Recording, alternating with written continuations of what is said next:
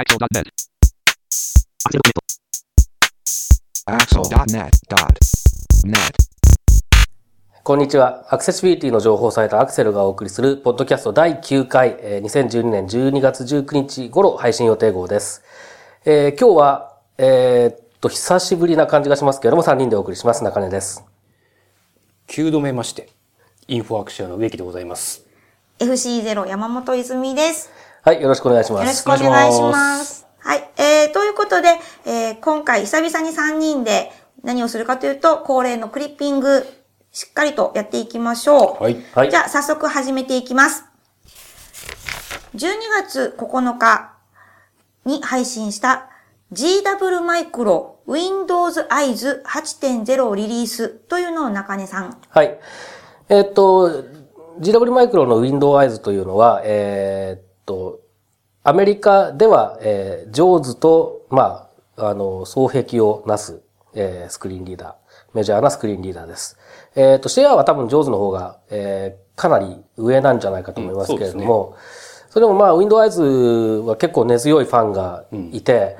で、あの、なぜ、なぜジョーズの方がシェアが高いかっていうと、ジョーズの方が先に Windows 版を出したっていう、それに尽きると思うんですが、へで、えっと、Windows Eyes も JAWS も、えっと、DOS の時代から、えースクリーンリーダーを作っていた、えーやつのその、まあ、後継版なんですね。なので、えっと、DOS の時代に、まあ、その頃は Windows Eyes なんていう名前じゃ当然なくて、ボーカル Eyes っていう名前だったんですが、えっと、その時から使ってた人たちは、まあ、多分、えーやっぱり Windows Eyes のファンは多いと思いますし、あとやっぱりその、まあ、あの、どこの世界にも、あの、メジャーなものが嫌いって人もいっぱいいる とか、まあ、いろいろな事情があるとは思うんですけども、あの、本当に1位、1位と2位が上手、上手と Windows Eyes っていう感じなんですね。で、これのまあ、新しいバージョンが出ましたよということで、で、えっと、新しいバージョン、えー正式版が、まあ、今回出たと。で、ベータ版が、えーちょっとまあ、1ヶ月ぐらい前かな、に出てたような気がするんですけれども、で、えっと、この時から、えっと、まあ、新機能がいろいろ紹介されていて、まあ、基本的には Windows 8への対応っていうのが一番大きいんですけれども、えーその他にも、まあ、あの、細かいところで使い勝手が改善していると。で、個人的にいいなと思ったのは、セーフモードでもスクリーンリーダーが使えるよっていう、まあ、多分、えーっと、条件がいろいろあるようなんですけれども、それでも今までセーフモードだと大体スクリーンリーダーで使えなかったのが普通だったので、なのでトラブルシュートをしようと思うと、誰かに見てもらわなきゃいけないっていうことがよくあったんですね。それが多分結構、あの、使える場合もあるっていうのは、えーすごく、あの、ありがたいことだなというふうには思うんですね。ただまあ残念ながら、えーっと、JAWS は日本語版が出てますけれども、Windows は日本語版が出てないので、えー日本では、というかまあ日本語環境を使いたい人にとっては、あーまあ、言い方悪いですけど何の役にも立たない。そういうスクリーンリーダーなんですが、ただその JAWS と Windows Eyes ってある意味その、えーライバル同士で、あのー機能面とかでも、あ、あのーなるべく同じように高機能にしていこうっていうふうに頑張ってる、あの、スクリーンリーダーなんですね。だからどんな機能を、えー追加してきたかとかっていうようなことを注目しておくと、次の上手の動きとかっていうのもちょっと想像できたりするのかなというようなことを思います。で、まあ、あの、簡単にちょっと記事の方に、えっ、と、いくつか、あの、追加機能みたいなものを書きましたので、そっちの方を見ていただくと早いと思うんですけれども、で、英語が苦にならない人は、えっ、と、ベータ版が出た時にですね、えっ、と、GW マイクロが配信したポッドキャストっていうので、1本がだいたい5分とか10分とかそれぐらい短いやつなんですけれども、えっと、1つとか2つの機能に、えーフォーカスを当ててデモをしているというのが配信されているので、まあ、どんな感じなのかなっていうのを聞いてみたければ、ちょっとそれを聞いてみると、えー参考になるかもしれません。で、そのリンクというか、まあ、あの、ポッドキャストのアーカイブページへのリンクも、えー記事の方には掲載しているので、ぜひ参考にしてくださいと。そういう感じですね。では、続いて、12月9日、同じ日に配信した記事紹介ですね。5 years at Mozilla マルコズアクセシビリティブログというのをもう一度、これ中根さん。はい。えっと、これはあの、まあ、ドイツ語読みだと多分マルコなんでしょうね。英語読みの、英語圏の人たちのマーコっていうふうに言うので、本当はどっちのが正しいのかよくわかんないんですけど、マママルコ・ゼヘっていう、えードイツを拠点に活動しているぜ、えー多分全盲の、だと思うんですけど、うですね覚障害のある人、そうエンジニアですね。で、えっと、彼のブログの、に紹介されてた記事を、まあ、紹介してたという、あ書かれていた記事を紹介したんですけれども、この人は、あの、Firefox とかサンダーバードでおなじみのモジュラで、えっと、クオリティアシュアランス、まあ、品質保証ですね。品質管理のエンジニアとして、えー、活動している人です。で、えっと、モジュラのアクセシビリティチームの中に今は入って、えー、活動していて、で、えっと、彼がそのモジュラに参加してから、まあ、ちょうど5年経ったという日に、えー、書かれた、えー、エントリーなんですね。で、えっと、この5年間でいろいろ変わってきたよっていうような話を、あの、振り返ってて、で、例えばそのスマートフォンの、えー、スマートフォン版の、えっと、Firefox の話であったりとか、それから、えー、Windows の方もそうですけれども、あと NVDA のとの協調でであるとか、そういうようなことをいろいろ紹介してくれて、簡単にですけれども紹介してくれているので、えー、ちょっと興味深いなと思って紹介しました。で、えっと、僕自身が一番注目したのは、あの、来年出てくると言われている Firefox OS に関しても、えー、っと、具体的な記述はほとんどなかったんですけれども、えー、っと、最初からアクセシビリティを考慮してデザインされているというようなことが書かれていた点で、なので、えっ、と、実際どんなものが出てくるのかわからないですけども、この人がまあ、かなりその、えっ、と、期待しているというか、ポジティブなことを書いているような印象なので、えー、実際に出てきた時にどんな風になるのかなというところをかなり注目、しっかり注目していきたいなというふうに思っています。これ Firefox OS っていうのはスマートデバイス用の OS って考えていいんですかね？あの、僕もちょっと正確なところはちゃんと理解してないんですけれども、そういう認識ですね。基本的にはそのスマートフォン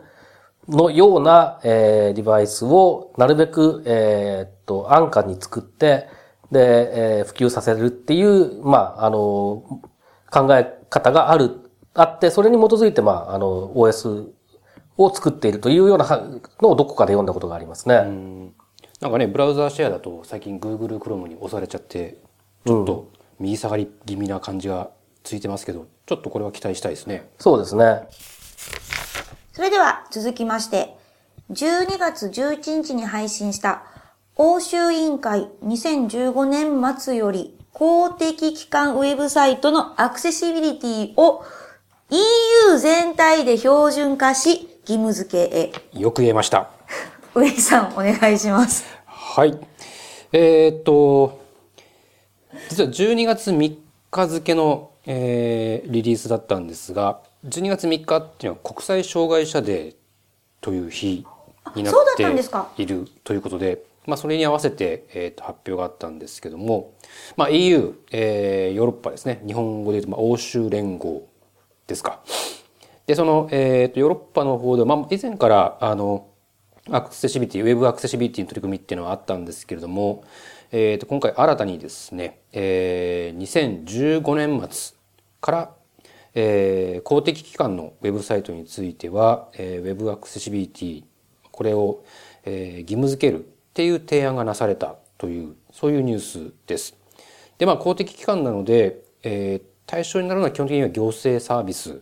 すね。まあえー、社会保障とか保険に関するサービスであったりいろんな証明書とかの発行する、まあ、政府とかが、えー、提供している行政サービスを、まあ、オンラインでインターネット上で、えー、利用できるようにしているサイトをアクセシブルにしましょうというやつで。で、まあ、えー、いろいろ見てみた感じでは、やっぱり、えー、今回この EU も同じくやっぱ W3C の WCAG2.0 をガイドラインとして使おうとしているようで、で、えー、やっぱりレベルとしては WA ですね。これを、一つのベースラインにするような方向で今後検討が進められていくということが書いてありました。で、2014年の前半に、実際にじゃどういう基準にするかっていうことがまあ公開されるというふうに書いてありまして、まあアメリカなんかの方では例えばリハビリテーション法という法律がありますけれどもそれもちょうど今改正が進められていて、えー、w i k i 2.0のレベル WA をそのまま使おうとしてますしあと日本はまあ JIS がありますけど、えー、総務省の方から、えー、国とか地方自治体向けに、えー、みんなの公共サイト運用モデルっていうのが出されてましてやっぱりえーまあ、あくまでこれは目安でしかないんですけれども、えー、2014年度末ですから2015年の3月までを目安に、えーやっぱり AA のレベルで、えー準拠していきましょうっていうことをまあ総務省が呼びかけたりもしているということで、まあ、今回 EU でもやっぱり同じく AA ということで、やはり世界的に、えー公的機関、公共のウェブサイトに関しては WCAG 2.0の AA というレベルが、えーまあ、一つのベースラインになろうとしているとえーいう感じですね。はい。これはもう義務付けることは決定なんですか？いや、えっ、と、提案がなされたという書き方なので、で、えーじゃあ具体的にどういう基準にするかっていうのが2014年の前半に、えー公開されるっていう書いてあって、まあ多分これから議論していくんだろうと思うんですけど、まあおそらく、えーいろんな国とかの流れからいくと、あとまあ実際にこの EU の英語のサイトなんかを読んだ限りだと、WCAG 2.0の AA というレベルを使おうとしてる感じではありますね。うんそれでは続きまして、同じく12月11日に配信した第6回企業ウェブグランプリ浅川賞、カッコアクセシビリティ、グランプリと特別賞を発表。こちらも植木さんお願いします。はい。えーっと、この企業ウェブグランプリに関しては、以前、このアクセルクリッピングでも、えーこの浅川賞、アクセシビリティの部門賞である浅川賞の候補サイトが発表されたっていう話を、えー確かしたことがあったと思うんですが、えーっと、12月7日に、えーこの最終選考が行われて、えーグランプリと、えー特別賞が決まったということで、えー発表されてました。で、今回グランプリが1サイト、あと特別賞として3つ、えー選ばれたということで、えー順番に紹介していきますと、まずグランプリは東京ガス株式会社のイベント情報のサイトですね。それから特別賞3つあるんですが、1個ずつサブタイトルついてます。1つ目がコンテンツもテンプレートもチャレンジしていてよかったでしょう。えらい長いタイトルなんですが、これは日本電機株式会社さんの空への挑戦というサイトが、え受賞してます。それから、えーつなげたでしょうっていうのがあって、これはソネット会ソネソネット会員サポートページ、ソネットエンターテインメント株式会社さん。で、え3つ目が、え家を買った気になるでしょう。全然アクセシビリティでも何でもねえじゃねえかこの野郎って感じなんですが、えーこれ三菱 UFJ 不動産販売株式会社のモバイル住まい1住まい1、えー住まいに数字の1と書いて住まい1かな？住まい1まあいいですか？まあモバイル住まい1というサイトがまあ選ばれたという結果でした。はい。これちょっとそのサイト自体もそうですし、決定したそのウェ企業ウェブグランプリのサイトを見ても、なんで選ばれたのかっていうのがそうですね。そこまで、えっ、と、選考理由とかっていうのはないです。ただ一応、えー視覚障害者の方たちによる投票で決まったというようなことが書いてはあったんですけどもね。で、まあ実際、えっ、と、サイトいくつかちらっと見てみたんですけども、まあ、見た感じではですね、えーちょっと視覚的に、見た目の問題がちょっといくつか、えーおあったりとかもしたので、はい。まあ、そういう意味では、えーまあ、視覚障害者の投票によって決まったっていうことですから、えースクリーンリーダーを使っている人にとっての使い勝手とか使いやすさとかで、えー賞を決めたのかなというふうにも思います。これは中根さんご覧になりました？ちょっとだけ見ましたけど、あの、その、すごくこういう傾向には、えーっと、不安を感じていて、その、傾向っていうのは、えーアクセシビリティ部門を作る、作って、えー賞を出すっていう、そういう、あの、取り上げ方ですね。はい。あの、啓蒙活動として、えーっと、アクセシビリティっていうものを広めていくっていう上では多分、えーそれなりの一定の効果はあるんだと思うんですけれども、一定の効果も価値もあるんだとは思うんですけれども、えーっと、今植木さんがおっしゃったみたいな、その、えー視覚障害者にとっては使いやすいんだろうけど、視覚的に問題があるとかっていうものを、に賞を与えてしまって、これがアクセシビリティが高いものですよっていうふうに言ってしまったのだとすると、それは、えーアクセシビリティの高いっていうことと、視覚的な、えー美しさであったり、えーっと、まあ、いけてる感っていうのは、いけてる感。あの、共存しないんじゃないかっていう都市伝説が再び復活してしまうんじゃないかっていう恐れを持っています。で、そもそもアクセシビリティなんていうものは、あの、その、多くの人に使ってもらいたいサイトであれば、やる、やって当然のものであるとは思っていて、で、そのやる、えっと、ど、どの程度やるかっていうのは当然、あの、ターゲットとか、えー、もろもろで、えっと、水準が変わってくるのも当然だと思うんですけれども、そういった中で考えると、特にこういう、えっと、賞を出すときっていうのは、えー、視覚障害者が、えー、っと、評価に参加するっていうのはいいことだと思うんですね。うん、で、その時に、視覚障害者が使えると判断したもの以外に賞を与えないっていうぐらいの、えー、感覚でやらないといけないと思ってます。つまり、えー、っと、この企業ウェブグランプリのその一番いい賞を取ろうと思ったら、えー、視覚障害者がそれなり以上の評価をしている。まあ、視覚障害者だけじゃないと思うんですけどね。そのアクセシビリティ的に見ても、えー、っと、まあ、完璧とは言わないにしても、それなりの水準は達成してるよっていうものじゃないと、えっ、と、どの賞も取れないっていうような位置づけにしていかないと、アクセシビリティだけ別のものにとして扱ってしまうことに関しては、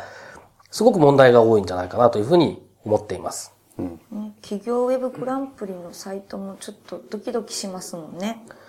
あの、僕がたまたま見たとき、スケジュールっていうところが、オルトがないなんか画像が、オルトはあるんだけど、スケジュールって書いてある画像だったような気がするんですけど、ちょっと嘘だったらいけない。嘘だったら後でここの部分は編集でカットしますけど、多分そうだったんじゃないかなと思うんですよね。スケジュールらしきものが見当たらなかったんで、スケジュールって書いてあっただけで。なるほど。まあ、僕はちょっと心配するのは、その、やっぱりアクセシビリティイコール視覚障害者対応みたいな安易なこう紐付けがされちゃうことになっちゃうとちょっとこれやっぱ危険かなと。僕はあくまで浅川さんの名前ついた浅川賞だし、まあ、視覚障害者による投票で決まったって書いてあるんで、まあ、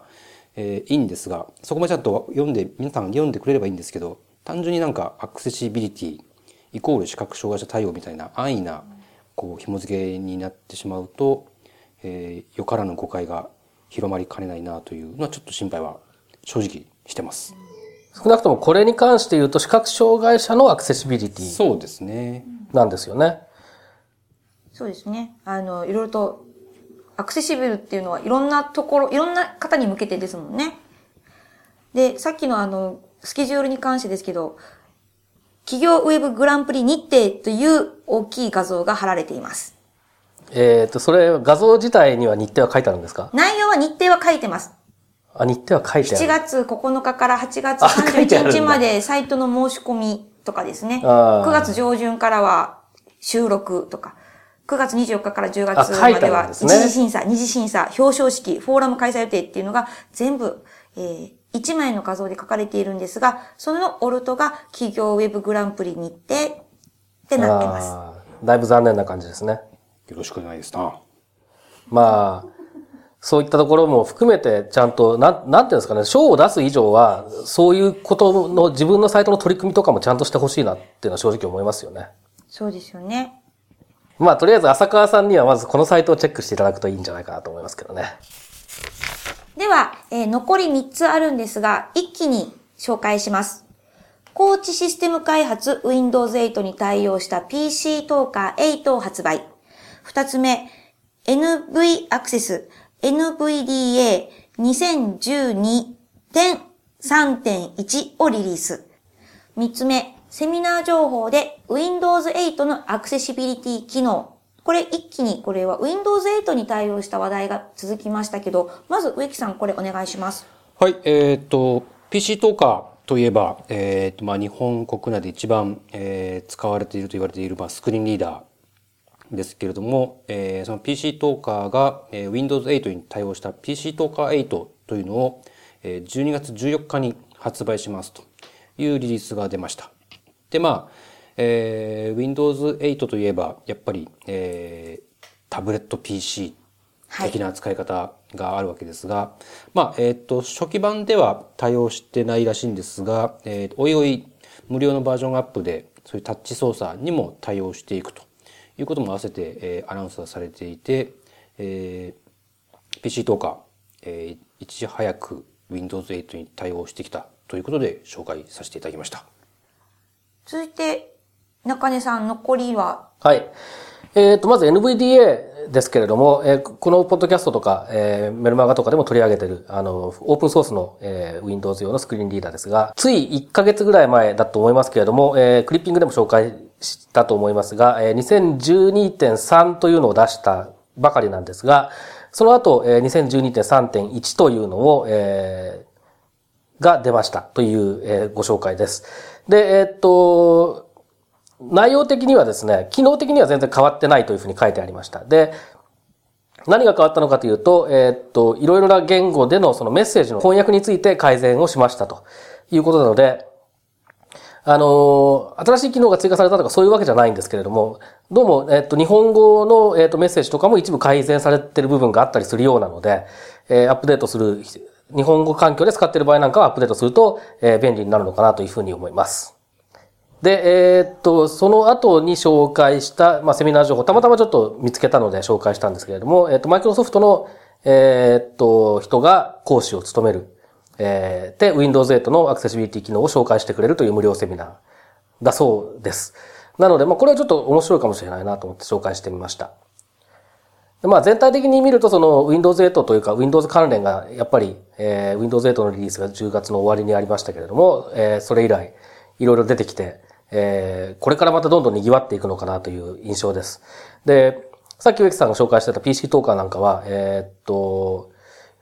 今、国内で使えるものとしては、えーっと、とか日本製のものとしてはまず、えー最初にタッチ操作に対応することを表明しているという部分で興味深いなと思っていて、で、現状で使えるタッチ操作に対応しているのは NVDA と、あと、マイクロソフトのナレーターですね。これだけなんですね。で、JAWS はまだ対応してないし、えー、JAWS14 がもうすぐ出るらしいですけれども、これでも対応しないというふうに書いてあるのをどっかで読みましたので、えーまだここれらのメジャーなスクリーンリーダーでは、えっと、しばらくかかるのかなという印象です。ただ、まあ、これも、あの、実際にその、例えば NVDA とかナレーターのタッチ操作が便利だっていう声が多ければ、あの、上手の方にも多分、えー来るんだろうなと思いますので、えーっと、これから、これが、こういう機能が、えー視覚障害者のコミュニティにどういうふうに受け入れられていくのか、それからそれを使って、えーどんな、えー便利な使い方を、えー我々視覚障害者が思いつくのか、えーそういったところがこれから注目していくといいところかなというふうに思います。植木さんはいかがですか？そうですね。やっぱり、えーっと、まあ、タッチ操作っていうと iPhone とか iPad とか、あの辺を思い浮かべるんですけど、あの、Windows 8が出て、Windows の PC がタッチ操作できるようになるっていうところで、じゃあ、スクリーニンリーダー対応どうなのかな？で、やっぱり真っ先に心配してたんですけど、まあ、PC トーカーがきちんとこう対応してきたので、あとどういう操作性になるかとかですよね。なんかその辺がちょっと実際に出てきたら確かめてみたいなと思ってます。そうですね。で、あの、やっぱり、これは僕自身もまだ、えーっと、そういう、えー PC を持ってないので何とも言えないんですけれども、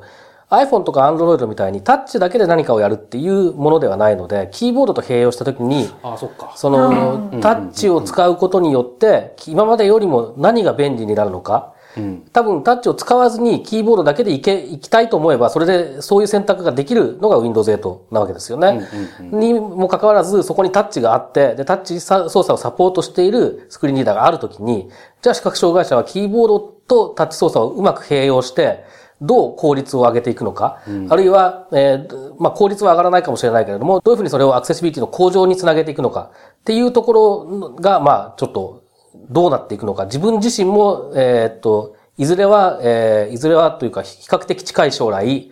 そういう、えー PC を買って、ちょっと、えー考えてみたいなというふうには思ってますね。確かにタッチ操作とキーボードと組み合わせて操作していくっていうと、これ今までなかったパターンですよね。そうですね。ユーザーもだからそういう意味ではスキルアップが必要というか、新しい操作方法を覚えなきゃいけなくなるのかもしれない。あの、おそらくその、視覚障害者に限らず、あの、言えることなんですよね。あそううんで、いろいろレビューを読んでると、例えば、えーソニーの VAIO が出して、 VAIO ブランドで出してるノート PC で、えーっと、スクリーンが、まあ、タッチスクリーン、タッチ対応になっている、えー Windows 8のタッチ対応になっているものに関するレビューとかを見ていると、あの、キーボードがちょっとちちっちゃいっていうか、縦の幅が、えー狭いらしいんですね、その VAIO の、えーっと、ラップトップの場合。そうすると、えーっと、キーが打ちにくいかなという印象がある反面で、えーホームポジションですね、キーボードの。ホームポジションから画面までの距離が近くなるので、あの、入力してて、えーっと、マウスを動かすよりも指を伸ばして画面に触った方が操作が早い場合があるっていうことを言っている人がいて、多分これからその、併用した場合にどんなことができるのかっていうのを、視覚障害者も請願者もうん。いろいろ試行錯誤して、その中で面白いアプリとか、うん。いうのが出てくるんだろうなという期待を僕は、あの、ものすごくしてます。なんか Windows 8全体的には評判が悪いような印象なんですけれども、僕はそういう意味ではすごく期待してます。なるほど。ということで、えー今回は久々に3人でクリッピングをいろいろと紹介しました。はい。なんか、一時期全然クリッピングがない時期があったので、このコーナーはもうなくなるのかと思ったんですけど、ここ何日かで急に、あの、また湧いて出てきたので、何でしょう、年末進行ですかね、これ。年末いかがですかね。そろそろ、まあ、そうですね。あの、みこの間ちょっとお話ししたように、海外はどうも感謝祭以降、アメリカは感謝祭以降どうも、あの、おとなしくなっちゃうんですけど、に、そう思って見てたら、大体日本の記事が多いですね、今回。日本の記事とか、アメリカ以外の記事が多かったですねじゃあ完。全に年末進行じゃないですか。追い込みですね。まあ、そうですね。だから波があるので、あの、また溜まったら、この、えークリッピング紹介、えーポッドキャストでもしていきたいと思います。ということで、第9回アクセルのポッドキャスト以上です。はい。ではまた次回です。どうもありがとうございます。またねーバイなら、ラナイバ。はい、さよなら。このポッドキャストへの皆さんからのご意見、ご感想を Twitter、Facebook、サイト上のコメント欄、そしてメールで受け付けています。メールアドレスは feedback.axel.net feedback.axel.net です。なお、いただいたコメントなどをポッドキャストの中でご紹介する場合があります。それではまた次回。